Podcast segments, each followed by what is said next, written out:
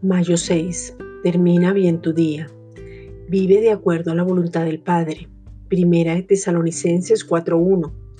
Por lo demás, hermanos, os rogamos y exhortamos en el Señor Jesús que de la manera que aprendisteis de nosotros como os conviene conduciros y agradar a Dios, así abundéis más y más. Hemos aprendido lo que somos, lo que tenemos, a quién le pertenecemos y que tenemos la misma clase de vida soy de Dios. Ahora tenemos una nueva naturaleza en Cristo. Tenemos la naturaleza de justicia. Somos una nueva creación. De acuerdo a lo que somos vamos a actuar.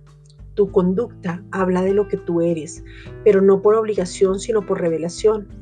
Al creer y verte en el espejo de la palabra, empiezas a imitar al Padre, en adoración empiezas a ser transformado, de tal manera que en Cristo el Padre ya está agradado contigo.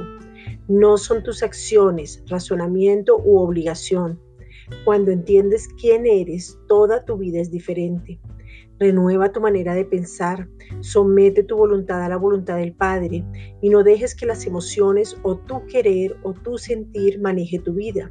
Si una persona nace de nuevo y su comportamiento no es como lo que ya es, simplemente está paralizado en un área, llámese finanzas, relaciones, y no sabe afrontar los asuntos de su vida en este mismo momento, y es cuando su nueva naturaleza debe bajar a su vida diaria.